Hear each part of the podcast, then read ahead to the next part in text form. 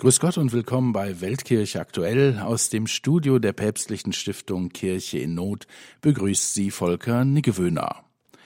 Am kommenden Wochenende wählt Nigeria. Und was dort entschieden wird, das hat Auswirkungen auf den ganzen Kontinent.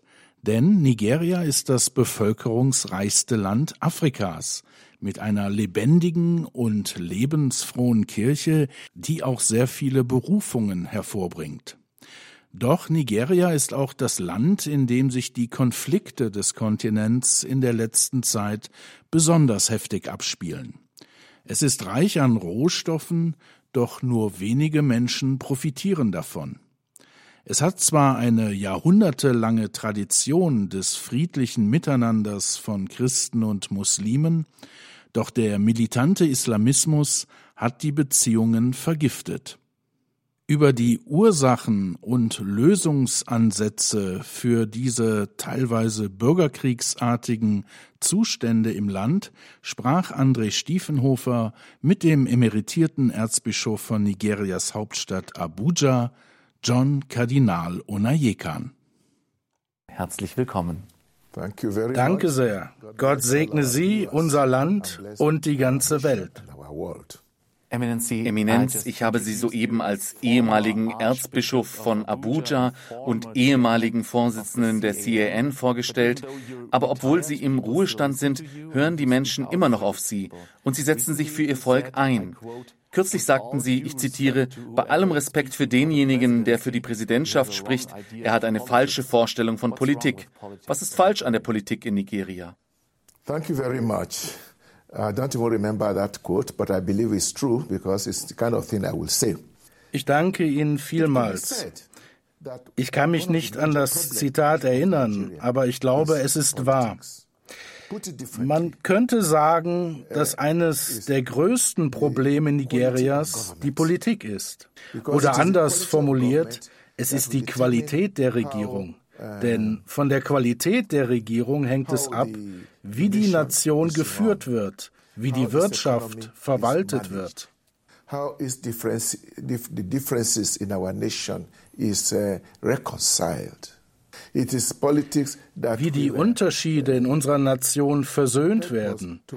Es ist die Politik, die uns helfen wird, also Probleme dort zu uh, korrigieren, wo wir sie antreffen. Es ist auch die Politik, die es den Nigerianern ermöglichen wird, ihre Meinung zu äußern. Und wenn es Ihnen nicht gefällt, wie die Dinge laufen, sollten Sie sich beschweren dürfen. Und sich beschweren, ohne dass dies Konsequenzen hat.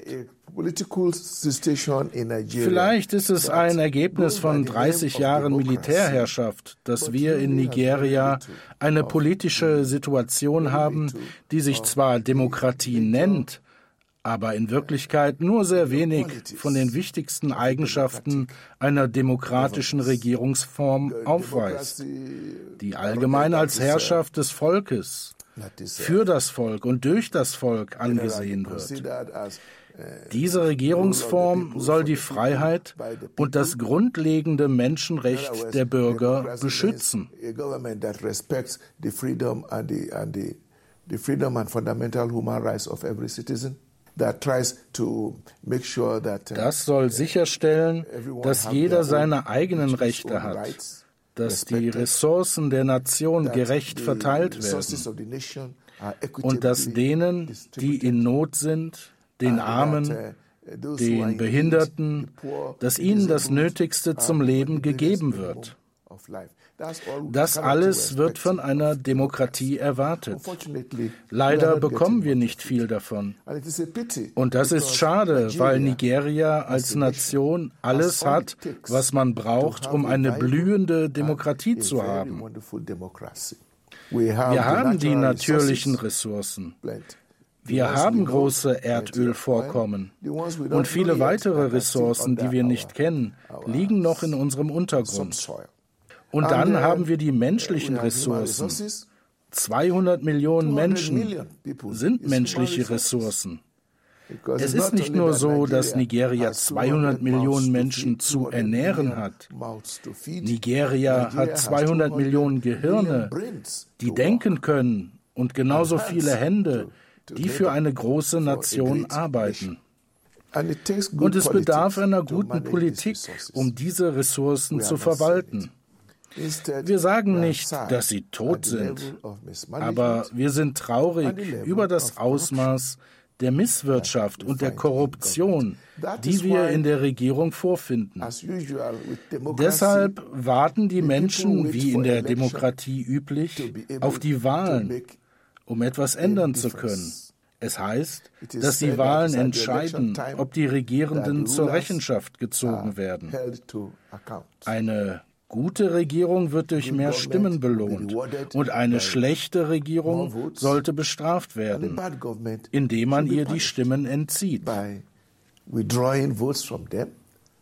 Aber in Nigeria sind wir uns nicht sicher, ob unsere Wahlen uns die Möglichkeit geben werden, dies zu tun. Die Wahl sollte eine bewusste Entscheidung sein. Sie haben auch eine Unterscheidung zwischen dem Volk und der politischen Klasse gemacht. Erwarten Sie, dass das Volk eine Wahl hat, die etwas an der politischen Klasse ändern könnte? Es gibt Probleme auf jeder Ebene. Es gibt das grundlegende Problem der politischen Klasse. Diese sollte in einer Demokratie das Volk vertreten. Leider hat sich die politische Klasse, wie in Nigeria geschehen, zu einem Club entwickelt. Sowohl die in der Regierung als auch die in der Opposition. Die Politik ist zu einem höchst privaten Wirtschaftszweig geworden. Uh, uh, Denn man geht in die Politik, um Geld zu verdienen. Damit verbunden ist die Tatsache, dass die normale Freiheit, uh, die man bei Wahlen erwartet, nicht gewährleistet ist. Nämlich, dass die Menschen während der Wahl ein Urteil über verschiedene politische Parteien abgeben können und erwarten, dass ihr Urteil respektiert wird. Sehr oft lässt unsere Politik, unser Wahlsystem sehr zu wünschen übrig. Seit 1999, als wir die Militärherrschaft abschafften, haben wir viele Wahlen gehabt. Und es ist schade, dass fast jedes Jahr eine Wahl schlechter ausfällt als die vorherige in Bezug auf freie und faire Wahlen. Man gibt seine Stimme ab und am Ende des Tages ist das Ergebnis ganz anders. Das passiert jedes Jahr und die Menschen wissen nicht, wie sie damit umgehen sollen. In letzter Zeit gab es Bemühungen, das Wahlgesetz zu überarbeiten, und es wurden einige neue Bestimmungen in das Wahlgesetz aufgenommen, um die Gefahr von Fehlern oder Manipulationen der Wahlergebnisse zu verringern. Einer der Punkte, die wir in das Gesetz aufgenommen haben, ist die Schaffung von Raum für die elektronische und wissenschaftliche Übermittlung von Wahlergebnissen, weil im Allgemeinen eine Menge Ungereimtheiten zwischen den Wahlkabinen und den Auswertungszentren passieren. Denn das Material, das aus der Wahlkabine getragen wird, das Material, das ausgezählt und welches letztendlich bekannt gegeben wird, ist im Allgemeinen sehr unterschiedlich.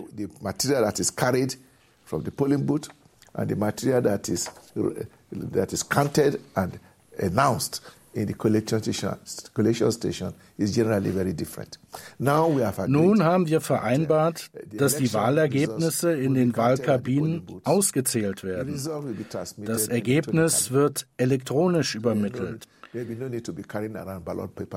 Die Wahlzettel müssen also nicht von einem Ort zum anderen gebracht werden, sondern werden am Ende durch ein System empfangen, sodass die Möglichkeit, die Stimmen zu fälschen, verringert wird. Wir werden sehen, wie das bei den Wahlen 2023 funktioniert. Ja, aber das setzt voraus, dass man gute Kandidaten zur Wahl hat. Wenn es dann dazu kommt, dass politische Parteien auftauchen, von denen jeder eine andere Art von Schurken und Dieben ist, dann hat man die Freiheit, sich zwischen dem Schurken Nummer eins und dem Dieb Nummer zwei zu entscheiden. Und das ist sehr traurig für eine Nation, denn deshalb machen sich viele Nigerianer nicht die Mühe, zur Wahl zu gehen. Sie sagen, es macht keinen Unterschied. Und wir haben festgestellt, dass die höchste Wahlbeteiligung in Nigeria bisher bei 15 Prozent lag. 15 Prozent der Wähler machen sich die Mühe, wählen zu gehen, was bedeutet, dass bei all diesen Wahlen die höchste Wahlbeteiligung bei 50 Prozent lag. Das bedeutet, dass die Person, die auftritt und behauptet, sie sei von den Nigerianern gewählt worden, nicht mehr als 10 Prozent der Stimmen unserer 200 Millionen Menschen erhalten haben kann. Weltkirche aktuell auf Radio Horeb und Radio Maria.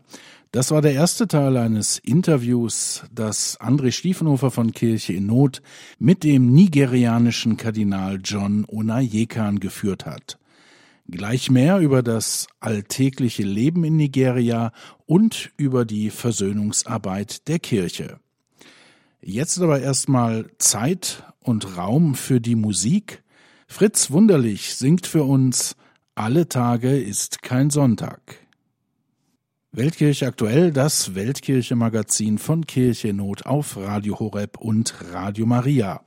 Heute mit dem Blick auf Nigeria, wo nächste Woche richtungsweisende Wahlen stattfinden. André Stiefenhofer sprach mit John Kardinal Unayekan aus Abuja über Probleme und Perspektiven des Landes. Wie ist das Leben in Nigeria heute? Sie haben Journalisten gesagt, es war noch nie so schlimm und Sie haben ja viel Erfahrung. Yes. Ja, es war wirklich noch nie so schlimm. Aus wirtschaftlicher Sicht ist es äußerst schwierig. Die Armut hat in der Tat zugenommen, bis zu einem Punkt, an dem ich sagen muss, wir sind die Armutshauptstadt der Welt geworden. Die Inflation ist sehr hoch. Die Arbeitslosigkeit grassiert, vor allem unter den Jugendlichen. Früher haben sich die Eltern abgemüht, ihre Kinder auf die Universität zu schicken, in der Hoffnung, dass sie nach ihrem Abschluss einen guten Job bekommen und für sie sorgen können. Viele Eltern haben große Entbehrungen auf sich genommen um ihre Kinder an die Uni zu bringen. Und jetzt sind sie selbst zu müde, um zu arbeiten und haben nichts zu essen, weil ihre Kinder keine Arbeit gefunden haben. Sie haben keine Arbeit. Und weil sie arbeitslos sind, sind sie nicht einmal verheiratet, sodass nicht einmal die Eltern die Freude haben, ihre Enkelkinder in den Armen zu halten. Und das ist weit verbreitet. Natürlich gibt es einige Nigerianer, denen es finanziell sehr gut geht, zu gut, die in schönen Autos fahren, die Villen besitzen, die selbst in Deutschland als fabelhaft gelten würden. Aber es sind nur sehr wenige. Es gibt einige Nigerianer, die zwei oder drei Privatjets haben. Wofür? Ich weiß es nicht. Und wenn Sie zum Flughafen von Abuja gehen, dann ist der ganze Bereich des nigerianischen Flughafens voll mit Privatjets, die den Superreichen gehören. Es scheint so zu sein, dass umso mehr Reiche wir haben, desto mehr Arme haben wir. Wenn es nur um die Armut und die Kluft zwischen Arm und Reich ginge, die wir bekämpfen könnten, wäre es kein Problem. Aber es gibt jetzt Bürgerkriege, denn wir haben eine schreckliche Situation der Unsicherheit, die alle trifft, sowohl die Reichen als auch die Armen. Inability of government das ist eine Grausamkeit, die aus der Unfähigkeit der Regierungen resultiert, gut zu regieren und das Land zu sichern. Es geschehen Dinge, die nicht geschehen sollten. Die Menschen sollten in der Lage sein, mit ihrem Auto auf die Autobahn zu fahren und zu jeder Tages- und Nachtzeit ein Ziel zu erreichen. Das ist jetzt nicht mehr möglich. Sie müssen vorsichtig sein und abwägen, ob Sie reisen wollen. Nicht einmal Zugreisen sind mehr sicher. Die einzig sichere Alternative sind Flugreisen. Aber wie viele Leute können sich ein Ticket leisten? Nun, wenn wir all das sehen, dann beginnen wir zu erkennen, dass es noch nie so schlimm war wie also jetzt. Auch deshalb, weil die Regierung nicht in der Lage zu sein scheint, die Situation zu bewältigen. Und man könnte meinen, dass sie nicht in der Lage sind, das Minimum für eine gute Regierungsführung zu tun. Ich glaube, wir haben ein Stadium des Notstands erreicht, in dem eine Regierung an der Macht ist, eine bestimmte politische Partei, die zugeben sollte, dass sie die Hilfe aller braucht was aber nicht geschieht. Vielmehr kämpfen sie immer noch darum, wie sie die Macht wieder an sich reißen können, um weiter zu regieren, während die Opposition hart dafür kämpft, dass sie wieder an die Macht kommt und anfängt zu regieren. Wir sind uns aber nicht sicher, dass sie es besser machen werden. But we are not even sure will they do better. Und was ist der Beitrag der Kirche, dass alles in die richtige Richtung geht? Sie arbeiten für die Versöhnung. Was können Sie vor Ort tun?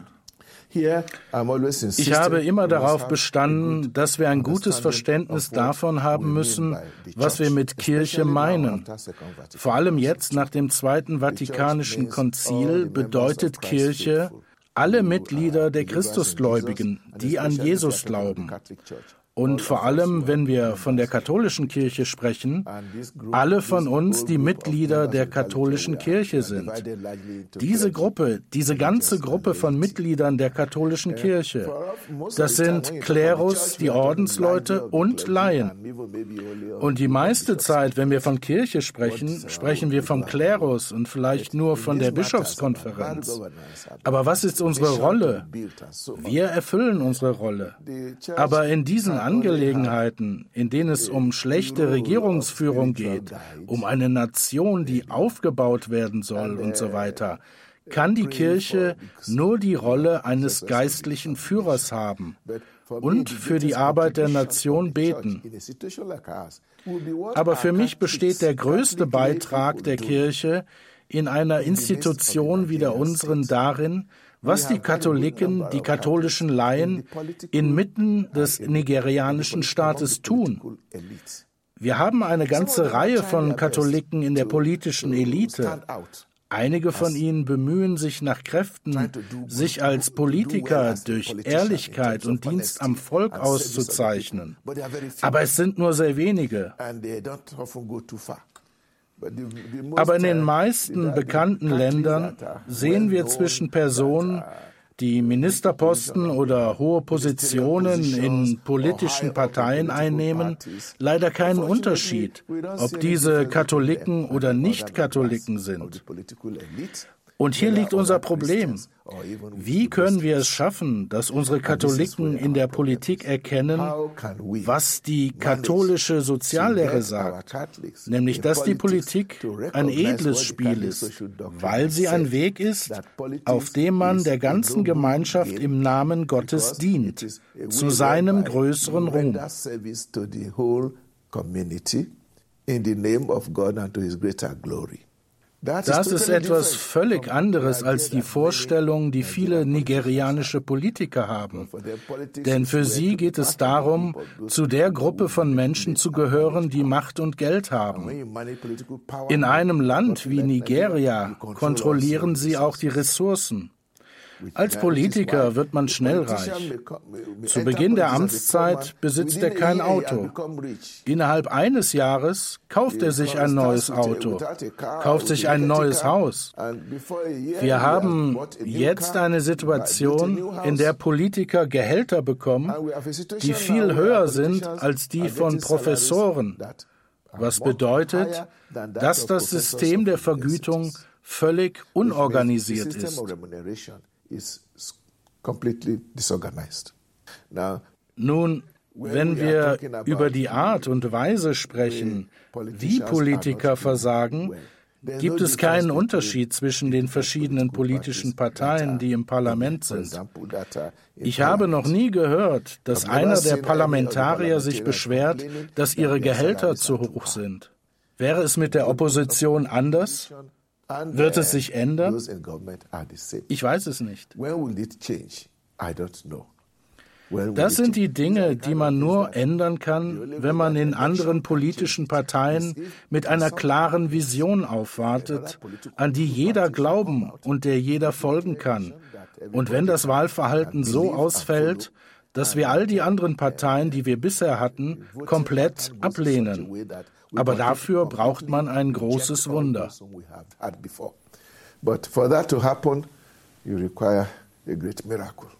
Was wäre, wenn der nächste Präsident von Nigeria durch eine göttliche Fügung John Kardinal Onayekan heißen würde? Was würden Sie tun? Ganz einfach.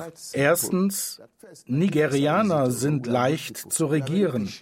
Wir sind gute Menschen. Wir sind geduldig. Wir kämpfen hart unter allen Umständen. Wir sagen, dass wir unverwüstlich sind. Das bedeutet, dass wir leicht zu regieren sind. Zweitens, Gott hat uns die Mittel zum Regieren gegeben. Das Einzige, was man braucht, ist eine ehrliche Verwaltung der Angelegenheiten der Nation. Wir respektieren jeden Nigerianer. Uns ist nicht wichtig, woher er kommt in welche Kirche er geht, welche Religion er praktiziert. Sehen Sie einfach jeden also Nigerianer als Bürger, der zufällig auch ein Kind Gottes ist. Und bringen Sie die Menschen um sich herum dazu, Nigeria in diesem Sinne zu führen. Denn selbst wenn der Präsident nicht auf mich hört, er müsste regieren, er müsste mit so vielen anderen Menschen zusammenarbeiten. Und es ist eine gute Aufgabe, alle an einen Tisch zu bringen. Einen sehr guten Präsidenten haben, wird er es wahrscheinlich nicht leicht haben. Er könnte am Ende angeklagt werden, weil der Rest der Politiker nicht will, dass es so weitergeht. Sie wollen weiterhin alles haben, was dem Volk gehört. Aber, wie Sie sagten, können wir ein göttliches Eingreifen nicht völlig ausschließen, weil die Nigerianer beten. Wir haben gebetet, Gott, bitte rette uns. Pace Domine, Pace Populo Tuo. Und wenn wir das sagen, sagen wir nicht, rette uns Katholiken, sondern rette uns Nigerianer. Wir müssen alle Nigerianer retten, weil wir alle leiden. Wir alle leiden. Das soll unser Gebet am Ende der Sendung sein. Eminenz, vielen Dank für dieses Gespräch und Ihr großes Engagement. Ich danke Ihnen, dass Sie mir die Gelegenheit zum Gespräch gegeben haben. Zumindest ist dies meine eigene Ansicht darüber, wie es in meinem Land aussieht. Vielleicht gibt es andere Ansichten, aber zumindest sollten die Menschen wissen, dass wir diese Möglichkeit haben, eine große Nation Nation zu schaffen. Und ich glaube immer noch daran. Thank you very much. Thank you. André Stiefenhofer sprach mit Kardinal John Onayekan, dem emeritierten Erzbischof von Abuja in Nigeria. Liebe Hörer, Sie haben die Probleme gehört, mit denen die Kirche dort konfrontiert ist. Wenn Sie den Menschen in Nigeria helfen wollen, Kirche Not fördert zahlreiche Projekte im Land, die im Internet unter www.kircheinnot.de vorgestellt sind. Nach der Musik wollen wir noch an den Widerstand der Weißen Rose erinnern, mit einer Lesung aus den letzten Briefen von Christoph Probst. Bleiben Sie eingeschaltet, hier kommt nochmal Fritz Wunderlich. Ich hört ein Bächlein rauschen. Weltkirche aktuell, das Weltkirche-Magazin von Kirche in Not auf Radio Horeb und Radio Maria. Jetzt im letzten Teil mit einem Blick zurück ins Jahr 1943.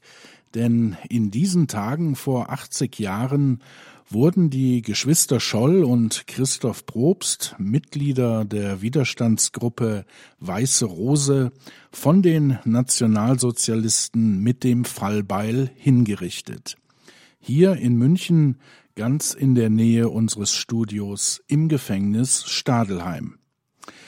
Die Weiße Rose gilt bis heute als ein Beispiel für das bessere Deutschland in dunkler Zeit. Doch werden ihre Motive oft verkannt. Sie sind ohne den christlichen Glauben der Mitglieder nicht zu erklären. Die 2019 verstorbene Musikprofessorin Barbara Probst-Polaschek war die Schwiegertochter von Christoph Probst und hat sich ein Leben lang für das Gedenken an ihren Onkel eingesetzt. Vor fünf Jahren war sie aus Anlass des 75. Todestages Gast in unserer Sendung und las aus dem Verhörprotokoll des Gefängnispfarrers Albert Speer, der über die letzten Stunden der Gefangenen befragt wurde, und aus zwei der letzten Briefe von Christoph Probst an seine Mutter, verfasst wenige Stunden vor seinem Tod. Hören Sie jetzt noch einmal diese sehr bewegende Lesung. Frage. Wann kamen die zum Tode verurteilten Freunde an? Pfarrer Sperr. Etwa dreiviertel drei am Hinrichtungstag. Frage. Kamen Sie miteinander an? Pfarrer Sperr. Ich kam mit Ihnen erst in den Zellen Einzelhaft zusammen. Frage. Hat Christoph Probst sofort nach seiner Einlieferung nach dem Priester und den heiligen Sakramenten verlangt? Pfarrer Sperr. Ja. Frage. Welchen Eindruck machte Christoph? Pfarrer Sperr. Gut vorbereitet und gefasst. Frage. Welche Sakramente wurden ihm gespendet? Pfarrer Sperr. Taufe, Kommunion. Frage. Hat Christoph bei der ganzen Spendung am Boden der Zelle gekniet? Pfarrer Sperr. Ja. Frage. In welcher Pfarrei ist die Taufe von Christoph Probst ins Taufbuch eingetragen worden? Pfarrer Sperr. Wegen der damaligen kritischen Lage nirgends. Eine Verhaftung meinerseits war zu befürchten mit Grund. Frage. Wie lange hat ungefähr die Spendung der heiligen Sakramente gedauert? Pfarrer Sperr. Christel schrieb noch vier Briefe, welche wichtig zu sein schienen. Darum Sakramentenspendung etwa zehn Minuten. Frage. Waren Sie bei der Hinrichtung mit dabei? Pfarrer Sperr. Ich konnte nur mitgehen bis zur Türe des Hinrichtungsraumes. Frage. Konnte da noch gebetet werden? Pfarrer Sperr. Ein Vater unser auf dem Gang bis zur Tür. Brief vom 22. Februar 1943 von Christoph Probst an seine Mutter. Meine liebste Mutter, lass dich nicht erschrecken durch das, was du seit meiner dienstlichen Verhinderung des Sonntagsurlaubs vielleicht vernommen hast oder nun durch mich erfährst. Anstatt mir am Samstag meinen Urlaubsschein auszuhändigen, hat man mich nämlich festgenommen und nach München gebracht. Durch ein geradezu unwahrscheinliches Pech bin ich nun in eine unangenehme Sache verstrickt. Ich beschönige aber nichts, wenn ich dir sage, dass es mir gut geht und dass ich ganz ruhig bin. Die Behandlung ist gut und das Leben in der Zelle erscheint mir so erträglich, dass ich vor einer längeren Haftzeit keine Sorge, Angst habe. Das Einzige, was mich bedrückt, ist, dass ihr mehr unter meinem Zustand leidet als ich und dass ihr euch allzu große Sorgen macht. So schwer die äußere Trennung von den geliebten Frauchen und den Herzenskindern ist, so fühle ich mich gerade jetzt innerlich stärker als je mit ihnen verbunden. Ich schöpfe viel Kraft aus dieser innigen Verbundenheit. Und eure Liebe ist mir nun noch viel teurer als sonst. Es tut mir unsagbar leid, dass ich euch, meine Liebsten, Sorgen machen muss. Was mich sonst noch für Gedanken und Gefühle zutiefst bewegen, erzähle ich dir später einmal. Vor allem muss ich immerfort an meine Herzenskinder und meine Vaterschaft denken.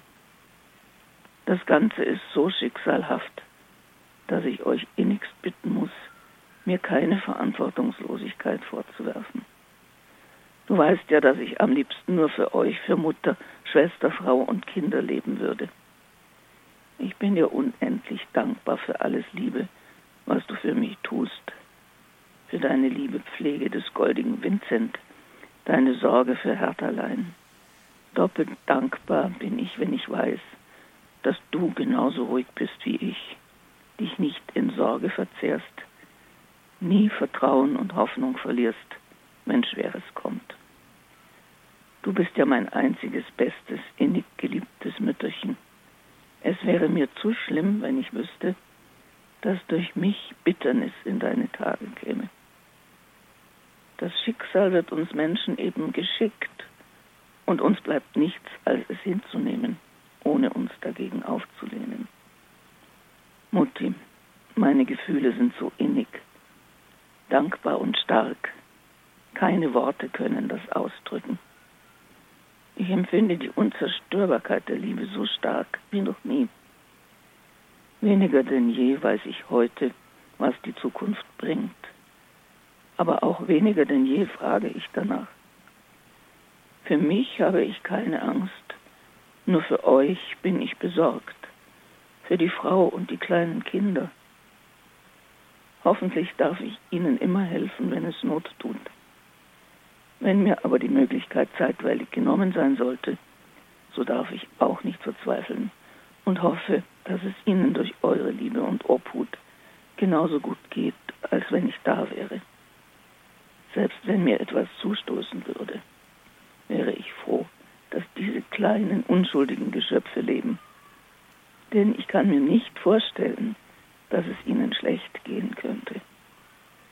Wie sich alles entwickelt, weiß ich heute noch nicht. Ich weiß nur, dass nichts so schwer ist, dass man es nicht ertragen könnte.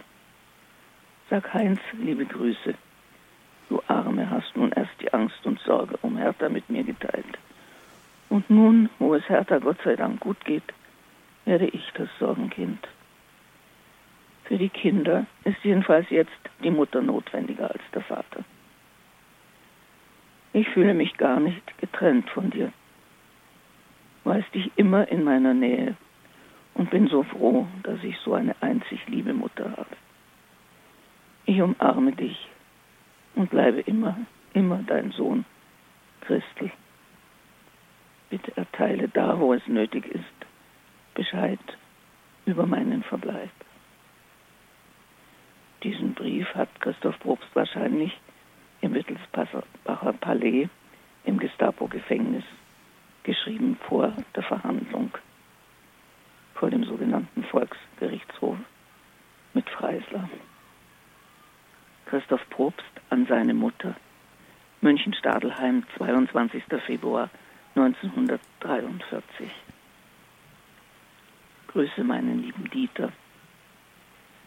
Liebstes Mütterchen, ich danke dir, dass du mir das Leben gegeben hast. Wenn ich es recht überblicke, so war es ein einziger Weg zu Gott.